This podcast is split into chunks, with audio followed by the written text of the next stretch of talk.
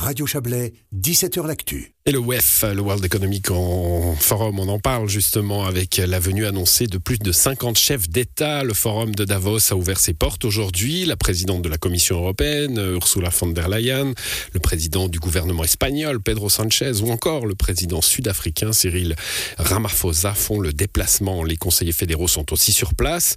Le discours d'inauguration a d'ailleurs été assumé par le président, Alain Berset.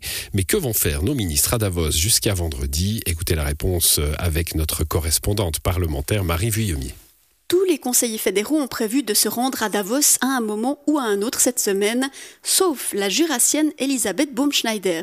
Son département explique qu'il y a traditionnellement peu de ministres de justice et police d'autres pays qui font le déplacement et que des échanges réguliers ont lieu dans le cadre de l'espace Schengen. En tout cas, les six autres conseillers fédéraux seront sur place, mais que vont-ils faire exactement? Damien Cotier, parlementaire libéral radical, a été conseiller de l'ancien ministre des Affaires étrangères, Didier Bourcalter. Il nous en dit plus sur les activités des conseillers fédéraux à Davos. Damien Cotier. Une manifestation comme le Forum de Davos, toujours de nombreuses conférences euh, avec des sujets qui sont discutés, mais ce qui compte vraiment, c'est pas ça. En fait, ce sont les contacts bilatéraux et c'est presque exclusivement ça que font les conseillers fédéraux. En fait, pendant les quelques jours où ils sont là-bas, il y a énormément de leaders des différents pays et ils ont l'occasion de faire en, finalement quelques heures un très grand nombre de rencontres qui le reste de l'année leur prendrait des jours et des jours de voyage. Et est-ce que vous vous espérez que le Conseil fédéral va euh, débloquer certaines discussions, avoir certains contacts particuliers? Alors il doit avoir des contacts particuliers, notamment avec euh, ceux des pays membres de l'Union européenne qui sont présents, nos voisins euh, qui comptent dans la discussion, les représentants, si certains viennent de la Commission européenne ou, du Conseil de l'Union européenne.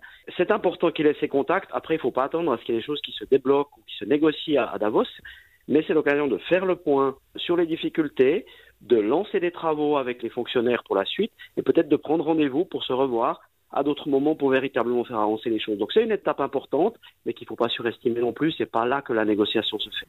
Le ministre des Affaires étrangères, Ignazio Cassis, a effectivement inscrit les relations avec l'Union européenne dans son agenda cette semaine. Il a prévu de rencontrer notamment ses homologues autrichiens, espagnols, néerlandais et suédois. De leur côté, Alain Berset et Viola Amerde s'entretiendront avec le secrétaire général de l'ONU, Antonio Guterres. Viola Amerde et Guy Parmelin vont rencontrer le Premier ministre kosovar pour parler de la situation sécuritaire au nord du Kosovo et de l'engagement de la Suisse.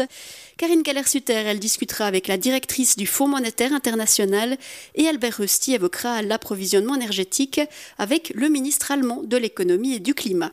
Carlos Omaruga est conseiller aux États socialistes et membre de la commission de politique extérieure.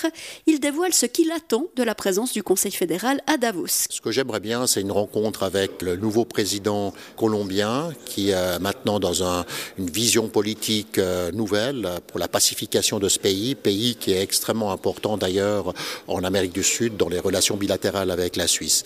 Et peut-être qu'on peut compter sur une surprise, à savoir une déclaration commune avec euh, Madame von Leyen au sujet des négociations avec l'Union européenne.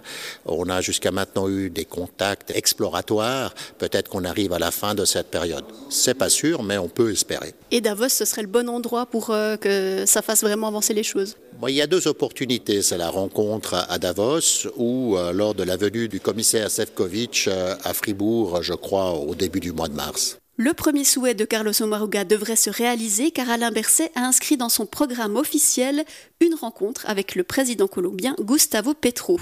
Mais pour savoir si les relations entre la Suisse et l'Union européenne vont se détendre ou non à Davos, il faudra encore patienter un peu. Voilà pour ce dossier signé Marie Vuillemier.